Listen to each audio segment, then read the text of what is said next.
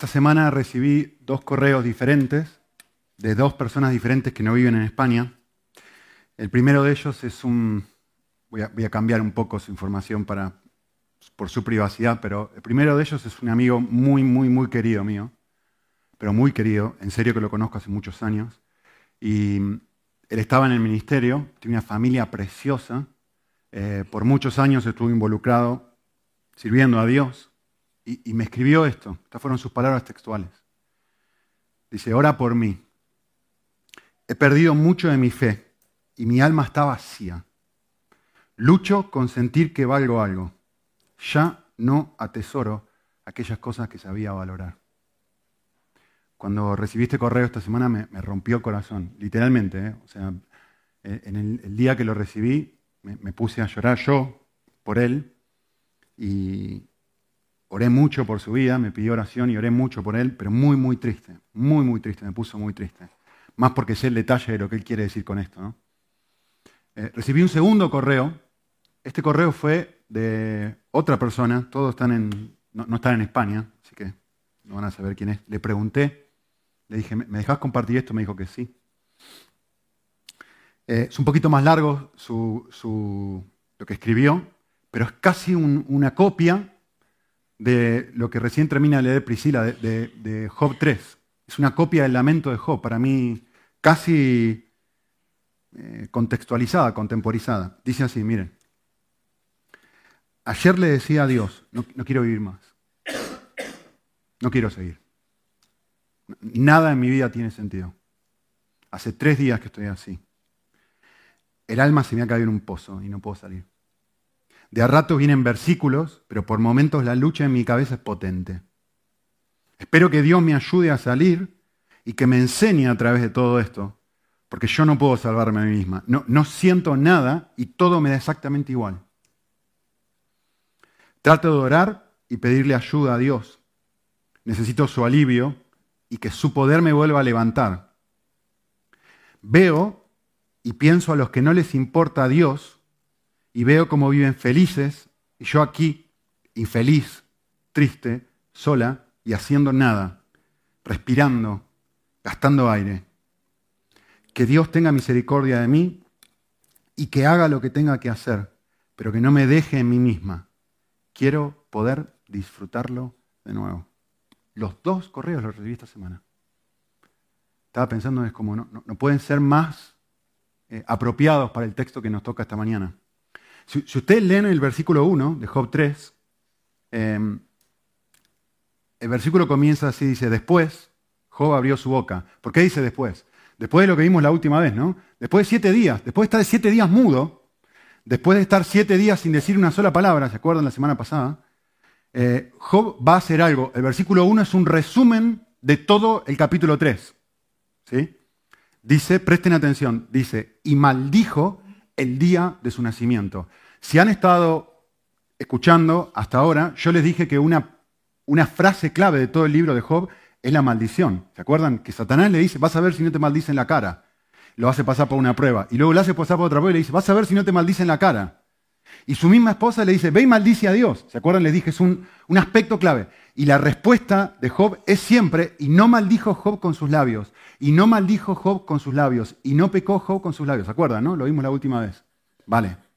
Entonces, aquí hace algo, Job, muy llamativo. No maldice a Dios, pero sí maldice el día que él nació. ¿Sí? Em, y a ver, todo lo que sigue ahora, que lo leyó Priscila, y, sé que es poesía, tienen que entender algo. La poesía hebrea lo que hace es repetir ideas. Es decir, quiere comunicar un concepto y te lo repite muchas veces. Y a veces te lo repite de una forma diferente o complementándote o dándote ideas una idea nueva, pero la esencia de la poesía hebrea es repetir las cosas muchas veces para comunicar un concepto. Y el concepto que quiere comunicar es muy parecido al de esta chica. Es, me duele tanto lo que me está pasando. Estoy destrozado, estoy hecho pomada, diríamos en Argentina. Soy un trapo de piso, no aguanto más, quiero que la vida se termine. Esto es dolorosísimo. Y, justamente lo que hace es decir, ojalá no hubiera nacido. Ojalá yo no hubiera nacido porque el dolor que estoy pasando ahora es tan, pero tan, tan fuerte que no lo aguanto más. ¿Sí? Entonces él va a expresar lo que la Biblia llama un lamento. ¿Sí? Y, de hecho va a expresar tres lamentos diferentes en este capítulo. Y yo los voy a mirar muy por arriba y después sacar algunas conclusiones que les van a servir muchísimo, muchísimo, creo. En el primer lamento, lo que Job va a hacer es, va anhelar que se desvanezca o que desaparezca el día de su nacimiento. Fíjense en el versículo 2. Y dijo Job, y versículo 3, perezca el día en que yo nací, que, desaparezca, ¿lo ven? Que no exista el día que yo nací. Y la noche en que se dijo, un varón ha sido concebido. Ven, está repitiendo la misma idea. No está diciendo nada nuevo, lo está diciendo dos veces. Y lo vuelve a decir aquí de vuelta. Sea ese día tinieblas que desaparezca. que sea, estoy anhelando como si no hubiera existido el día que yo nací. No toma en cuenta Dios ese día desde lo alto, que no resplandezca luz sobre ese día, en otras palabras, que deje de existir. Apodérese de él tinieblas y densa oscuridad, pósese sobre ese día una nube, llénelo de terror la negrura del día, y en cuanto aquella noche apodérese de ella las tinieblas, que no se alegre entre los días del año, ni que se encuentre en el número de los meses. ¿Se dan cuenta? Ojalá ese día nunca hubiera pasado. Eso es lo que está diciendo. Y lo va a seguir diciendo en los versículos que siguen. ¿Qué, qué está diciendo Job? quiero que presten atención a una cosa. Él no está diciendo, primero presten atención a lo que no está diciendo. No está diciendo lo que a mí me pasa es injusto. No es eso lo que está diciendo. Job está diciendo, lo que a mí me pasa es tan, tan, tan, tan doloroso, me duele tanto, tanto, tanto, que, que ojalá no hubiera nacido, que ojalá no hubiera existido. Es insoportable este dolor. No lo aguanto más. Eso es lo que está diciendo. ¿Sí? Quisiera nunca haber nacido para no tener que pasar lo que me está pasando ahora. No está diciendo es injusto lo que me está pasando ahora, está diciendo es doloroso, es extremadamente doloroso lo que me está pasando ahora. ¿Sí? Vale, segundo lamento. La esencia del segundo lamento es, como no puede hacer desaparecer el día, pasa a una segunda instancia y dice, ojalá, como no puede suceder esto, ojalá que me hubiera muerto, como no puedo hacer desaparecer el día, Ojalá que cuando yo hubiera nacido hubiera muerto. Y fíjense el versículo 11. Dice, ¿por qué no morí yo al nacer? ¿O expiré al salir del vientre? ¿Por qué no me recibieron las rodillas? ¿Y para qué los pechos que me dieron de mamar? Es decir, ojalá eso nunca hubiera pasado. ¿Por, ¿por qué? Y va a explicar por qué. Porque ahora yo ya sería tranquilo, dormiría, tendría descanso, estaría bien, no estaría sufriendo todo lo que estoy sufriendo ahora. Estaría con los reyes, con los consejeros de la tierra, que reedificaron ruinas para sí, con los príncipes que tenían oro y que llenaban sus casas de plata. Es decir, estaría con los muertos, ya no, existiría. Sería tan feliz yo. Es tan doloroso lo que me está pasando, es tan feo, está extremadamente deprimido este hombre, se dan cuenta, ¿no? Es tan duro la situación que me pasa que preferiría nunca haber nacido o haber muerto en el momento de haber nacido. ¿Sí? Eh, el último lamento, el tercer lamento. No lo leo todo porque es demasiado largo, ¿sí? Pero lo que hace Job en el tercer lamento es cuestionar a Dios. Ahora pregunta por qué. Miren el versículo 20. Lo que hace Job ahora es plantarse y decir, ¿por qué me pasa lo que me pasa? ¿Por qué? ¿Por qué Dios, si tú eres bueno, permites estas situaciones de dolor en mi vida? ¿Por qué me está pasando esto que me está pasando que es tan feo? Léase lo que te pase. Da igual. ¿Sí? Y Job lo que hace es cuestionar a Dios y decir, ¿por qué tú permites que las personas que sufran tanto como yo tengan esta clase de vida? Y miren lo que dice en versículo 20. ¿Por qué se da luz al que sufre y vida al amargado del alma? Y a los que ansían la muerte pero no llegan. Miren esto, esto es una persona que se quiere morir. ¿eh? Y, y la imagen es muy fuerte en el versículo 21. Dice, cavan más por ella que por tesoros. Es decir, hay personas que están sufriendo tanto que anhelan más morir que lo que anhela una persona encontrar un tesoro. Es poesía, ¿no? La imagen es muy fuerte. Que se alegran de sobremanera y se regocijan cuando? Cuando bajan al sepulcro, es decir, cuando están muertos. La imagen es enorme, muy, muy, muy fuerte. ¿Por qué dar a luz a un hombre cuyo camino está escondido. A quien Dios, miren esto, ¿eh? la imagen es fuertísima, Dios ha acercado a esta persona para que sufra. ¿Por qué? Es lo que le está pasando. Es decir, quiero salirme de acá, quiero salir, no puedo salirme, estoy cercado de sufrimiento. ¿Por qué? Es la pregunta de Job. ¿Por qué? Porque al ver mi alimento salen mis gemidos y mis clamores se derraman como el agua. Lo que temo viene sobre mí. ¿Se acuerdan en el capítulo 1 que temía Job? ¿Qué era lo que temía? ¿Se acuerdan? Que sus hijos murieran en un banquete y por eso sacrificaba, ¿se acuerdan? Y justo lo que él temía pasó. Sus hijos se murieron en un banquete. Y lo que me aterroriza sucede. No tengo reposo ni estoy tranquilo, no descanso. Sobre mí viene turbación. Igual que mi amiga. Igual que mi amigo. Ahora, quizá lo que está pasando por tu cabeza en este momento es hacerte una pregunta. ¿Estuvo mal lo que hizo? ¿Estuvo mal su lamento? ¿Fue incorrecto? ¿Pecó, ¿Pecó Job cuando maldijo el día de su nacimiento? Ahora, para responder esta pregunta, lo que vamos a tener que hacer es intentar comprender qué es el lamento desde un punto de vista bíblico. Así que yo quiero explicarles ahora, eh, o definir para ustedes, qué es el lamento. Porque si no entendemos eso, no vamos a entender, no vamos a poder responder la pregunta, no vamos a entender qué quiso decir Job con lo que dijo. ¿Sí? Vale. En una frase corta, una frase muy simple, el lamento es expresar en oración mi dolor y mis emociones a Dios. Eso es lamentarse. Es lo que hizo esta chica. Es vomitar todo lo que siento ahora y decir, esto me duele, esto es injusto, esto es horrible, me quiero morir, es una porquería, no lo aguanto más. Decírselo a Dios. ¿Qué es lo que hizo Job? Es una, es, si se quieren, es esto. Es el regalo que Dios le da a sus hijos de poder expresar sin tapujos delante de Él en oración todo lo que uno siente. Si querés un término más moderno, es hacer catarsis delante de Dios y decirle todo, sin filtro, todo lo que tú sientes delante de Él y cómo te sentís producto de la situación que estás pasando. ¿Sí? Por supuesto, el lamento nace cuando una situación es horrible. Estás pasando por una situación de dolor que no la podés aguantar, que es súper difícil y que no entendés tu por qué, que no entendés por qué te pasa, porque no entendés por qué se prolonga, no entendés por qué sigue, no entendés por qué Dios te cerca y te trata. pero no puedo salir de acá. ¿Hasta cuándo? ¿Por qué Dios hace esto? ¿Por qué permitís esta clase de cosas? ¿Sí?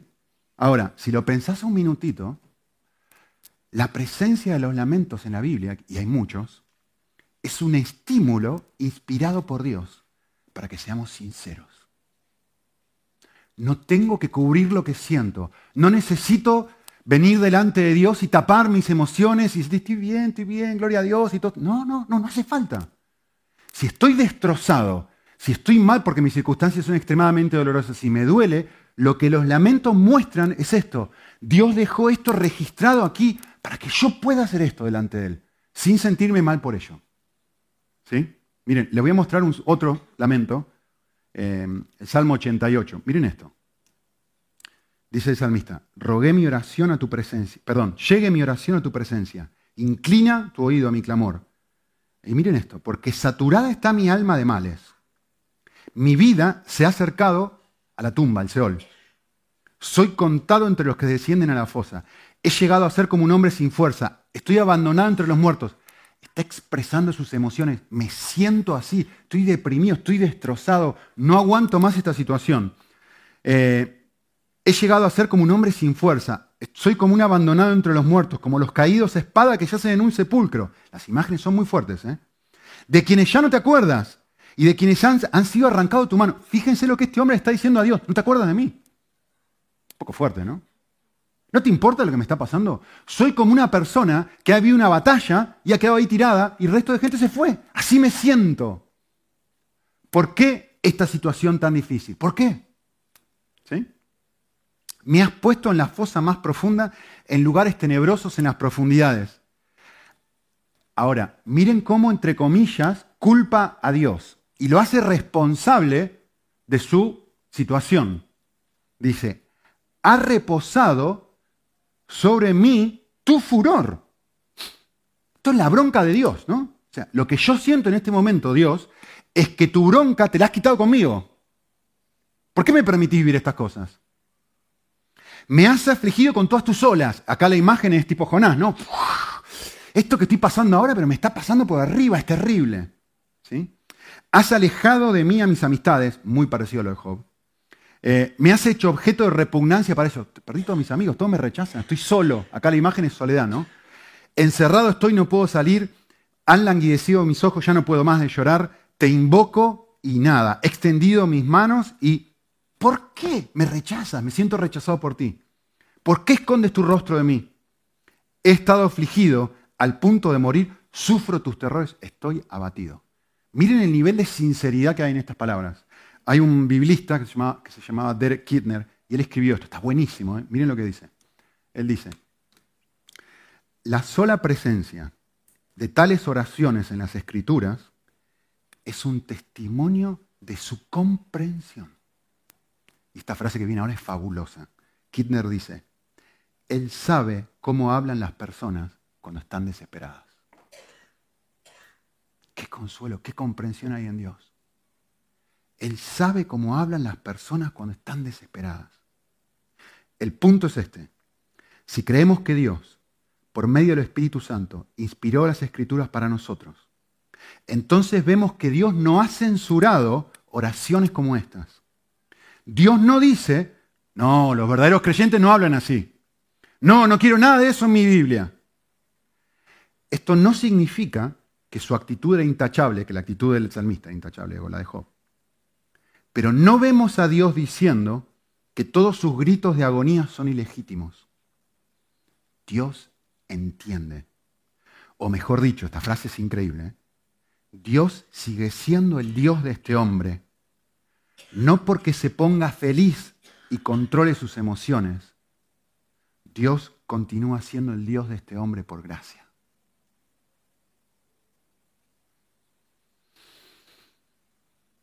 Muy, muy bueno. Habiendo dicho esto, quisiera decir algo. El lamento bíblico es sano, es muy sano, y lo, les aliento a que lo vivan y lo, se apropien de él.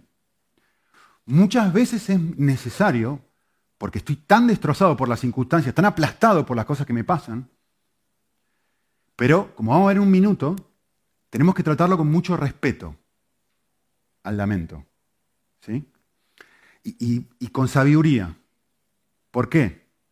Porque el lamento es un, es un estado intermedio entre la queja y la contrición. Es algo que está en el medio, de tal forma que no es completamente uno o el otro, pero es a la vez ambos, tiene un poquito de ambas cosas. Tiene un poquito de queja y tiene un poquito de contrición. Entonces, no es ninguno, pero es ambos a la vez. ¿Sí?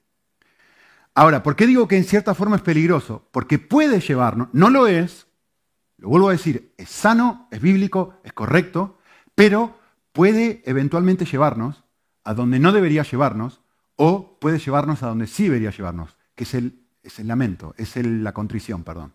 Entonces yo quisiera hacer algo ahora.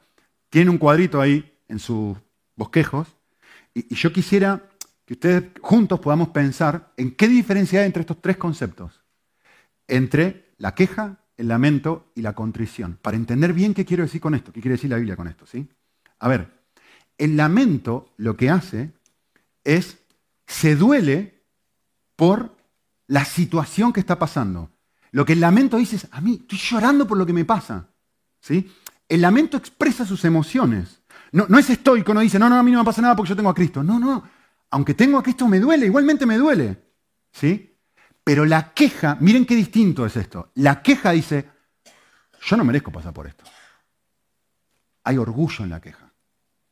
El lamento no es así. El lamento dice, esta, no, soy, no, soy, soy, no soy una roca, soy de carne y hueso, y esta situación difícil que me está pasando me duele y expreso mis emociones delante de Dios, pero no voy delante de Dios diciendo, a mí, ¿por qué me pasa esto a mí? Yo no merezco que me pase esto. No debería pasarme. Eso es orgulloso. Eso es orgullo. El lamento no es orgulloso. El lamento es humilde y confía en Dios y vomita sus emociones delante de Dios. Pero no lo hace con una actitud de orgullo. ¿sí? Eh, por supuesto, la contrición se duele por su propio pecado, ¿no? Se duele em, porque es consciente de su contribución en la situación. De hecho, es lo que vamos a ver al final del libro de Job, ¿se acuerdan? ¿Qué hace Job? Me retracto y me arrepiento en polvo y ceniza, empiezo a llorar. Primero se lamenta, pero de última, ¿dónde termina ese lamento? Ese lamento termina en el lugar correcto, en contrición. ¿Qué más? La queja, el enfoque de la queja soy yo. Yo, yo, yo. El, el, mundo debe girar en torno a mí y esta situación que me toca es injusta y no debería pasar. El enfoque soy yo en la queja. En cambio, en el lamento, el enfoque es la situación. ¿sí? Y cómo esta situación me afecta a mí. ¿sí? En cambio, en la contrición, eh, el enfoque es las cosas que yo he hecho. Cómo lo que yo he hecho ha afectado a Dios y cómo ha afectado a otros. Entonces, uno está completamente autocentrado, el otro está medianamente autocentrado y el otro está centrado en Dios y en otros. ¿Sí? Lo que la queja hace es rechaza la voluntad de Dios. Dice, esto a mí, no, nunca jamás. Por lo tanto, me quejo. Lo que hace una persona que está llorando y lamentándose, como está haciendo Job en este caso, es lo que hace es estar luchando con aceptar la voluntad de Dios, que no es lo mismo ¿eh? que rechazarla. No es lo mismo pararse acá y decir, yo no merezco pasar por esto, que me está costando horrores. Y voy y vuelvo, y un momento paso así, estoy así, mi, mi vida es esto, y, y paso por un periodo de tiempo donde hago esto. ¿Por qué? Porque es dolorosísimo lo que me está pasando. Pero no lo rechazo, sino que lo acepto y voy con mis emociones fluctuando porque soy un ser humano fluctuando y expresándolas con libertad delante de Dios e intentando aceptar lo que me está pasando como parte de la soberanía de Dios. ¿Sí? Por supuesto, la contrición es el estado donde yo digo, está bien, la, la contrición acepta la voluntad de Dios, la suelta. ¿Sí? En la queja, la persona se siente extremadamente ofendida, enojada Estoy ofendido por lo que me ha pasado. En el lamento, escuchen, miren la diferencia, qué sutil, pero qué, qué hermoso que Dios permita esto. Cuando, estás, cuando te estás lamentando, ¿cómo te sentís? Desorientado. ¿Por qué? ¿Por qué sufre la vida? ¿Por qué, Señor, por qué hay gente que anhela más el sepulcro que un tesoro? ¿Por qué? ¿Por qué está pasando esto? ¿Por qué pasó todo? No, estoy desorientado. No estoy ofendido con lo que ha pasado. No lo puedo entender y no, no logro poner las piezas de rompecabezas juntos. Estoy en un estado intermedio de emociones mixtas que Dios me permite que yo exprese delante de Él y en este estado yo me quedo un rato y puede ser que dure meses, años o días, horas. Un estado intermedio donde no entiendo nada lo que pasa. ¿Sí? Pero donde no me pongo así ofendidito delante de Dios. ¿eh? Es diferente. La queja es eso, ¿no? No me deberías haber hecho eso. El lamento es, me, duele. No lo entiendo, me duele. Vale. En cambio, eh, la contrición lo que hace eh, es aceptar la voluntad de Dios. Un par más.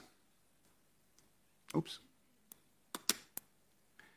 La queja lo que hace, muy importante esto, ¿eh? cuando, cuando una persona se queja, expresa su dolor con quien no debe.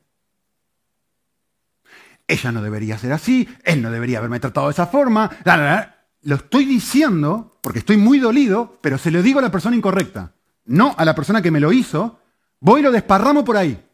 ¿Qué estoy haciendo? Me estoy quejando. Me estoy quejando de que esta situación no es lo que yo considero que debería ser. Entonces, ¿qué hago? Se lo cuento a mi esposa, se lo cuento a mi novia, se lo cuento al vecino, se lo cuento a la vecina, se lo cuento a todo el mundo en la iglesia, se lo cuento a gente de la otra iglesia, se lo cuento a todo el mundo. Me quejo, ¿por qué? Porque esta situación, este hombre me hizo esto, esta chica me hizo esto otro, el otro me miró de esta forma. El otro, lo que sea, da igual. Lo que hace el lamento es, esta persona me duele, es difícil pasar por esto. Pero ¿saben qué voy a hacer? Se lo voy a expresar a Dios. ¿Qué es lo que hace Job?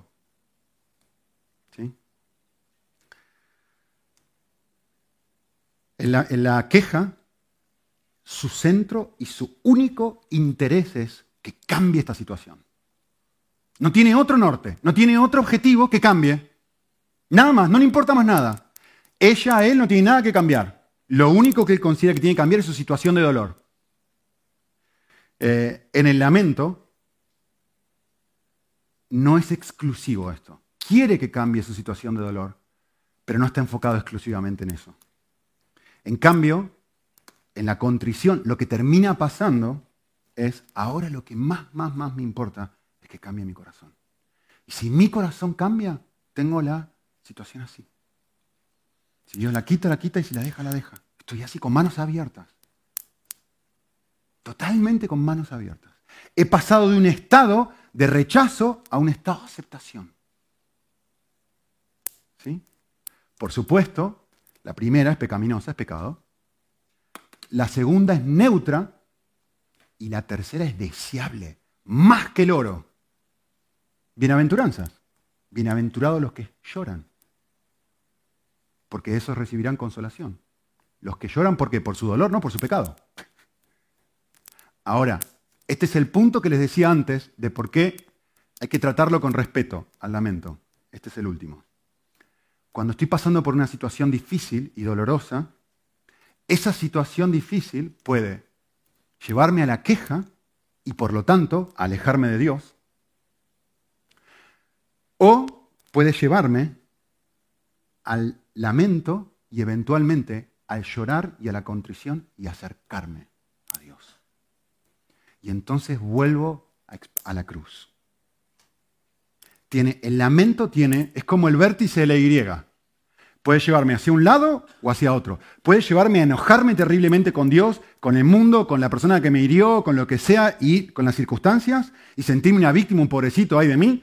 O puede, está bien, mira, estamos en un periodo intermedio, estamos aquí ahora llorar, llorar, expresar, decirle a Dios, descargate, etc. Pero hay un punto en donde te va a llevar hacia un lado o hacia otro. Te va a ayudar a decir, un momento, un momento. Dios ha muerto por mí. Él ha dado su vida por mí. No hay absolutamente nada más extremo y más radical que eso. Y esto es un bálsamo a mi corazón, me sana, necesito volver a esta realidad, me acerco al Señor y termina sanándote. Una de dos cosas. Eh, entre paréntesis, yo les dije que recibí dos correos, ¿sí? Y por eso me dolió tanto el primero. El primero, mi amigo, eh, lo llevó a esto. Lo llevó a la queja. Hoy está en una situación súper lejos de Dios. Y, te das cuenta, en donde está frustrado porque las situaciones no son lo que él quería. Y, ha perdido, él mismo lo digo, lo expresó en sus palabras, ¿eh? he perdido a Dios, ya no valoro las cosas que antes valoraba. ¿Saben cómo se llama eso en la Biblia? Eh, se llama varias, formas, ¿no? pero es el enfriamiento de la conciencia. Es cuando tu corazón se empieza a enfriar, a enfriar, a enfriar, a enfriar, porque claro, te sentís una víctima, si me pasan tantas cosas malas, las cosas no son como yo quiero, y entonces el corazón cada vez más frío, más frío, más frío, más frío, más frío, más frío, más frío, más frío, y te vas alejando de Dios. Y esto es lo que le pasó a este chico. Estoy tratando, chicos, un hombre grande, estoy tratando de ayudarla a volver. Es súper difícil. O la otra opción. Miren, eh, esta chica al final de la semana, en la mitad de la semana me escribió lo que me escribió. Y al final de la semana me escribió esto. Miren qué lindo. Dice, si tuvieras que describir estos días, diría que es como si hubiera sido apuñalada por todo el cuerpo. Muy fuerte la imagen, ¿no? Ella está diciendo, esto es lo que siento en este momento. Pero ahora es como si las heridas se cicatrizan pero es como las cascaritas que por momento doblas el dedo y se abre un pedacito y sale sangre, pero al final cierra. Siento que estoy empezando a vivir nuevamente.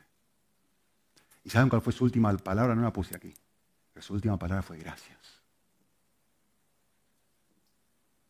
Gracias por esta situación.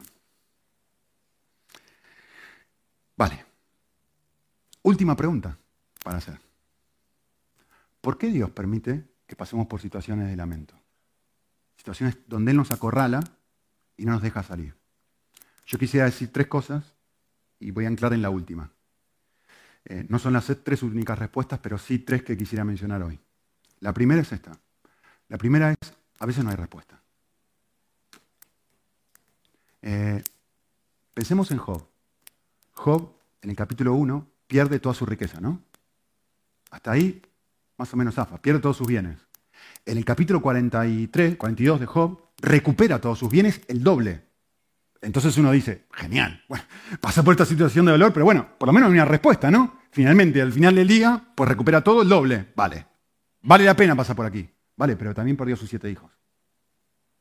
Y después tiene más hijos. ¿Pero eso compensa a los hijos que perdió? ¿Compensaría a los tuyos? A veces no hay respuesta. No hay respuesta. Pero me encantó lo que escribió un autor. Escuchen esto, es muy, muy bueno. Respecto a esto dijo esto. Dijo, en la oscuridad tenemos una opción que realmente no existe en tiempos mejores. Tenemos la oportunidad de servir a Dios porque Él es Dios. En los momentos más oscuros sentimos que no estamos obteniendo absolutamente nada de Dios ni de nuestra relación con Él. Pero ¿qué pasa cuando a pesar de ello continúas obedeciéndole, orándole, buscándole y también continúas mostrando amor hacia otros? Si hacemos estas cosas, finalmente estamos aprendiendo a amar a Dios porque es Dios y no por lo que Dios nos da. Y esta frase me encanta. Y cuando la oscuridad se disipe, o cuando la oscuridad disminuya, encontraremos que nuestra dependencia de otras cosas para ser felices habrá reducido. Y Dios habrá renovado nuestra fortaleza y satisfacción en Él. Oro puro, ¿eh? No te pierdas esto. Después de que se disipan las tinieblas, habrás encontrado que tu dependencia en otras cosas para ser felices habrá reducido. Y que tu fortaleza y tu sentido de disfrute y gozo en la persona de Dios habrá aumentado. Muy bueno. Vale. ¿Por qué Dios permite situaciones de lamento? Segunda. A veces Dios permite situaciones de sufrimiento y dolor no porque nosotros o como consecuencia de que nosotros hayamos hecho algo malo. Y justamente todo el libro de Job lo que trata de hacer es enfatizar este concepto. Este hombre no ha hecho nada malo y le están pasando cantidad de cosas malas. Entonces no deberíamos asociar, siempre, que lo que nos pasa es producto de que hemos hecho algo malo. De hecho, creo que lo dejé claro la última semana, ¿no? Juan 15 dice, y los que dan fruto, es decir, los que están dando bien, eso, eso, los que están comprometidos con el Señor, buscando, haciendo esto, ¿yo qué hago? Los podo. ¿Lo ven? Los lastimo, los hiero, los cerco con situaciones dolorosas. ¿Para qué? Para herirlos. No, para que den más fruto. Juan 15.3. Voy a hablar más sobre esto, así que ni me detengo aquí, las próximas semanas. Vale, y la última en la que sí quiero detenerme un ratito. Quisiera decir esto. ¿Por qué Dios a veces permite que pasemos por situaciones de lamento? Una de las razones es porque siempre, aún estas situaciones más dolorosas, siempre pueden ser un instrumento, si las vivo bien, para conocer a Dios en una nueva dimensión, para conocer a Dios más, mucho más profundamente.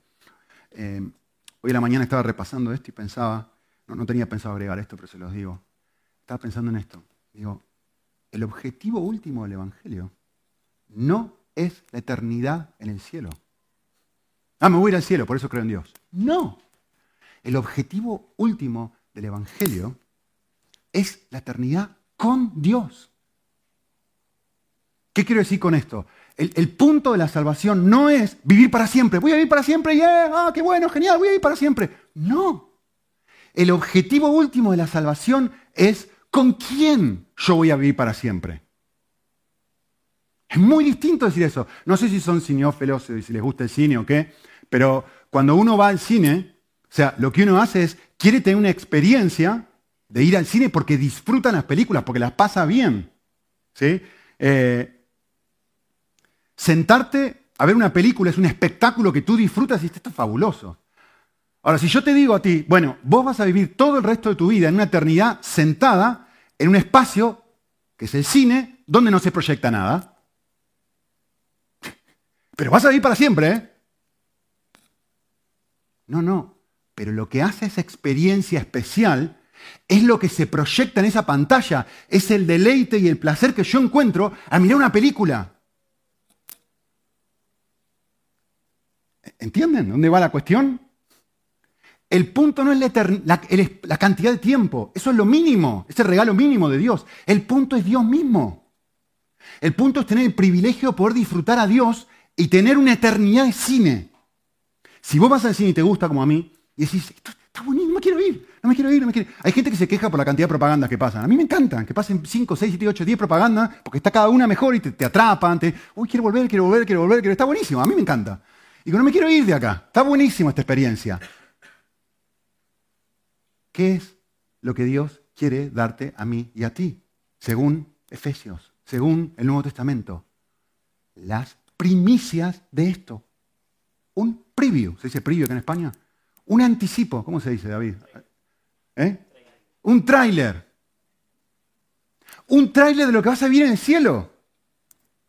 Eso es tu relación, con, eso es tu tiempo devocional. Esa es la razón por la que está aquí ahora.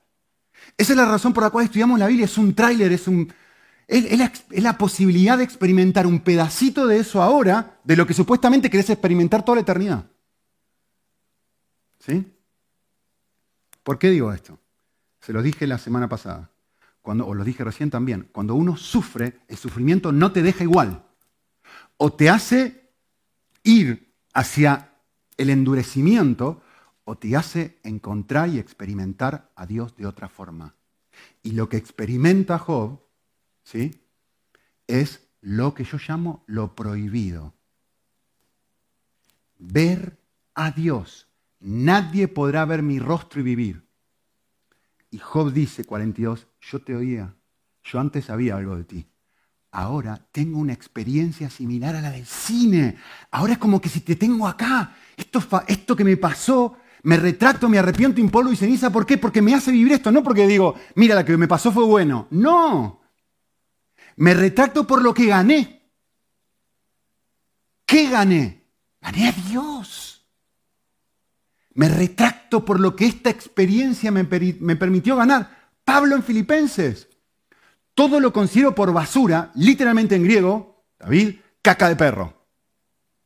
Es lo que dice Pablo. No lo ponen por ser polite. Pero es lo que dice Filipenses en griego. Todo lo tengo por caca de perro, por excremento, en comparación al conocimiento de poder experimentar a Dios, de conocer a Cristo y el valor que Él tiene para mí. Todas esas experiencias de dolor que viví, que me apedrearon, que me hicieron esto, que pa, pa, pa, todas las cosas buenas que me pasaron en la vida, que era fariseo de fariseo, que era papi, que todas las cosas buenas y todas las cosas malas en la vida que yo viví son excremento comparado con el privilegio, el regalo de conocer a Jesús. Ahora lo puedo ver, ahora lo siento, lo experimento, ahora tengo lo que siempre quise.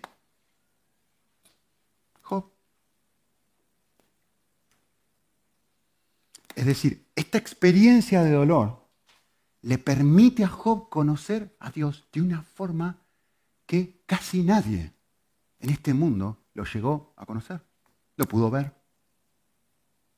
Por supuesto es una imagen del lenguaje, no, es, que, es había Dios parado, no es que lo vio Dios, ah, sí, sí, sí, no, no, es eso, es, llegué a tener una comprensión de ti nueva, distinta, especial, fabulosa, cercana. ¿Sí? Vale. Ahora déjeme decir esto último. Sí, el fin último del hombre, como dijimos la última vez, es el deleite de mi corazón en la persona de Dios, que es lo que estoy diciendo aquí. Si eso es lo último que yo anhelo, si esa es la última razón por la cual estamos aquí, ¿sí?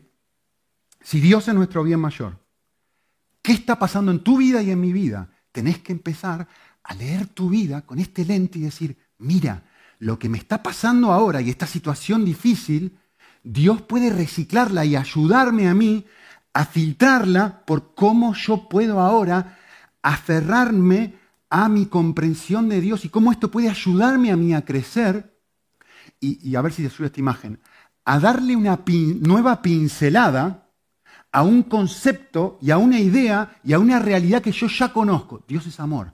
A ver cómo esta Dios me ama. A ver, Dios ha muerto por mí. Dios se sacrificó en la cruz. Dios se ha encarnado. Todas las verdades y todas las realidades que nosotros sabemos de Dios, que las sabemos aquí, ¿cómo esta experiencia me está ayudando a transportarlo aquí? Dice Tim Keller.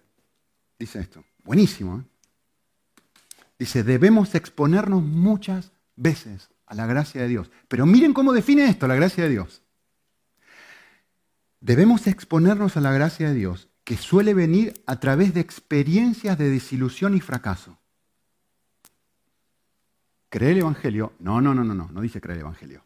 Disfrutar el Evangelio, hacer descender el amor de Dios y la gracia de Cristo hasta los fundamentos que determinan las acciones de nuestros corazones, hasta la capa fundamental de nuestras identidades, es un proceso, 38 capítulos, que a menudo es un proceso lento que lleva dolor. ¿Cómo podemos librarnos de nuestros ídolos? ¿De querer salvarnos a nosotros mismos y de querer agradar a Dios por nuestros propios medios, que son tan frágiles y sujetos a las circunstancias? Solo es a través de la gracia de Dios que nos duele en lo más profundo del alma pero que nos levanta en lo más alto de los cielos y que proporciona una sólida base para nuestra felicidad e identidad en el amor inmutable de Dios. Ahora que lo tengo a Él, tengo todo lo que necesito. Job 42. Eso no tapa la pérdida de mis hijos, eso no tapa todo el dolor, eso me da algo nuevo para poder filtrar lo que me está pasando. Y si lo piensas un momento, Jonás, el caso de Jonás es exactamente igual a lo que yo les estoy compartiendo ahora. Eh, fíjense esto, Jonás está enojadísimo, rebelde y súper mal. Y miren lo que hace Dios, piensen en el Jonás, capítulo 1 especialmente. Eh, Dios no libera a Jonás solo a través de predicaciones. Ah, vení, sentate, escuchá el domingo a Nico y ya está o lee un libro, o estudia tu Biblia, o ora y, ya está. ¿Qué hace, ¿Qué hace Dios con Jonás? Que es lo mismo que hace con Job, entre paréntesis, ¿no? Lo hiere. En el libro de Jonás, no tengo tiempo para mirarlo, pero en el libro de Jonás, cinco veces, seis veces, cinco veces aparece, cinco veces aparece este concepto. Dios dispuso, y Dios dispuso, dice el texto, una tormenta. Job está en el mar, se le está escapando, y Dios dispuso una tormenta. Y luego que dispuso una tormenta, dice, y Dios dispuso un pez para que tragara a Jonás. Y Dios dispuso, dice el texto, no estoy inventando, eh, léanlo. Lo tengo subrayado en verde, mi Biblia. Y Dios dispuso que el pez fuera por un lugar específico del mar Mediterráneo y lo vomitara en un lugar, Jerusalén. Bueno, eh, Israel. Y luego Job está ahí y dice, y Dios dispuso, el texto dice, una calabacera para que le diera calor. Y el texto dice, y Dios dispuso un gusano para que se comiera la calabacera y ahora le diera calor. Y el texto dice, y Dios dispuso un viento para que Jonás la pase súper mal. Todo esto, ¿con qué objetivo? ¿Con el objetivo de herirlo? ¿Con el objetivo de hacérselo pasar mal? ¿Por qué Dios dispone esta clase de avalancha de desilusiones y cosas horribles en su vida? La respuesta de Dios es clave. Y acá estoy citando vuelta a Keller. Solo estoy intentando, la frase me encanta, solo estoy intentando liberarte de las cosas que te esclavizan, que te motivan y que te controlan. ¿Acaso no ves, Job? ¿Acaso no ves, Jonás, que si me amas a mí de manera suprema, más que cualquier otra cosa, serás verdaderamente libre.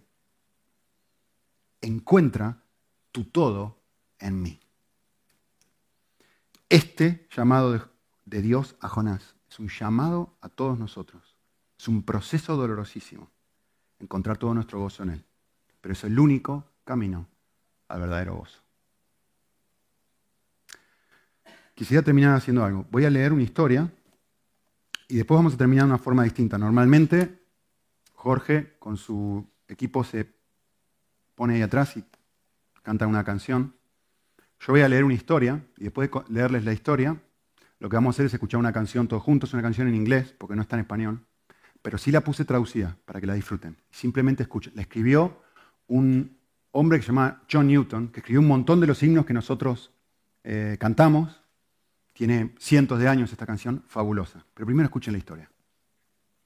La historia dice así. El anillo es el título de la historia. Por una mujer que se llama, Andy. Caí de rodillas cuando llegué al lado de mi cama. Era la hora de terminar el día, pero no podía. Debía quitarme el anillo. Era hora. Esa tarde un juez había oficializado mi divorcio. Aunque el final de nuestro matrimonio había parecido inevitable por un tiempo, no había dejado de usar mi anillo de bodas, un símbolo, un símbolo de mi confianza en que, sin importar qué mal estuviéramos, Dios podría cambiar las cosas en un instante. Pero aquí estaba, 30 años de pie después, arrodillada al lado de mi cama. Sollocé, pero no era de dolor. Me derrumbé cuando el recuerdo de la tarde fue eclipsado por una abrumadora conciencia de la fidelidad de Dios a través de todo. Nunca me sentí abandonada por Él. Confundida por el hecho de que Él haya permitido que la vida fuera extremadamente dura por tanto tiempo, sabiendo Él que podía restaurarla, sí. ¿Al borde del colapso mental, emocional y físico en ocasiones? Sí. ¿Como si hubiera perdido mi rumbo espiritual? Sí. De hecho, una noche llegué a un punto crítico y experimenté una verdadera crisis espiritual. ¿Dónde estaba Dios con el que yo contaba? ¿Era real? Y si lo era, ¿le importaba? No estaba en condiciones de articular una oración. Hubo muchos sollozos y gemidos. Cuando pude formular palabras, grité, nunca podría ver a alguien que amo sufrir así y no detener ese sufrimiento. ¿Por qué? Si dices que me amas, ¿Por qué permitas que me pase lo que pasa? Esto es cruel. Tengo que saber que eres quien dice ser. No puedo continuar. La verdad es que no necesitaba saber sus razones. Lo necesitaba él. A la mañana siguiente, una amiga, hermana, una, una amiga cercana me impartió sabiduría con sus palabras. Andy, me dijo, necesitas alimentarte las escrituras. A través de ellas el Espíritu Santo puede hablar a tu corazón y penetrar hasta donde las palabras humanas simplemente no pueden llegar. Necesitaba ser tocada profundamente. Así que la mañana siguiente abrí mi Biblia. Mis ojos vieron estas palabras en los salmos. Tú, oh Dios, eres fuerte. Y tú, oh Señor, eres amoroso. Llegaron a mi corazón como sales aromáticas, silenciando el miedo y la duda. Mi corazón fue infundido con una profunda seguridad en que Él me amaba y estaba muy cerca. Estas palabras me estabilizaron de inmediato. Ya no importaba que no pudiera encajar esta verdad con lo que estaba sucediendo en mi vida. Qué interesante. ¿eh? Él me ama y ahora, cuando experimento esto, ya no importa si no puedo encajar lo que está pasando, ¿sí? O esta realidad con lo que me está pasando en mi vida. Arrodillándome al lado de la cama esa noche, mi corazón se quebrantó, incapaz de contener mi gratitud por el amor persistente de Dios a través de un problema que debería haberlo alejado. En cambio, me acercó a Él más que nunca. Cuando me quité el anillo, una oración brotó de mi corazón. Ahora quiero darte a ti la devoción que yo quería darle a un marido terrenal. Solo tú, Señor, eres digno de toda la confianza de mi corazón soy tuya por el resto de mi vida. ¿Cómo pudo un voto tan profundo y genuino surgir de un corazón que acababa de perder tanto? La única explicación es que con la muerte de tantas cosas, algo estaba volviendo a la vida. Fui transformada por la experiencia de este amor inagotable que se derramaba constantemente sobre mí cuando yo acudía a Él sin nada que ofrecer, excepto debilidad confusión y necesidad. No puedo explicar adecuadamente lo que sucedió. Cuando me levanté y me acosté en la cama, pensé, escuchen esto, debería conseguir un anillo nuevo para recordar este voto que le acabo de hacer al Señor. A la mañana siguiente me encontré con un, un grupo de mujeres con quienes me había reunido semanalmente para orar. Nunca hablábamos mucho sobre los motivos de oración, simplemente orábamos. Pero durante un tiempo de silencio, noté que una de ellas se acercaba, se arrodillaba frente a mi silla y tomó un anillo de su dedo, me lo pasó y me dijo, siento que el Señor quiere que tengas este anillo. Él quiere que sepas que eres su amada y que Él está comprometido contigo por el resto de tu vida. Él será tu protector, Él será tu proveedor, Él nunca te abandonará, Él nunca te desamparará, Él estará contigo para siempre. El anillo que me dio fue mucho más hermoso y más valioso que cualquier anillo que hubiera podido comprar yo. Yo nunca jamás había mencionado nada sobre conseguir un nuevo anillo. Durante los años que han transcurrido desde ese entonces hasta ahora, no puedo decir cuántas veces una simple mirada a este anillo calmó mi miedo, llenó mi soledad y me consoló en mi dolor. Y escuchen esto. Quería un anillo para recordar mi compromiso con el Señor. Pero, en lugar de eso, terminé con uno que siempre me recordará su compromiso conmigo. Escuchamos la canción.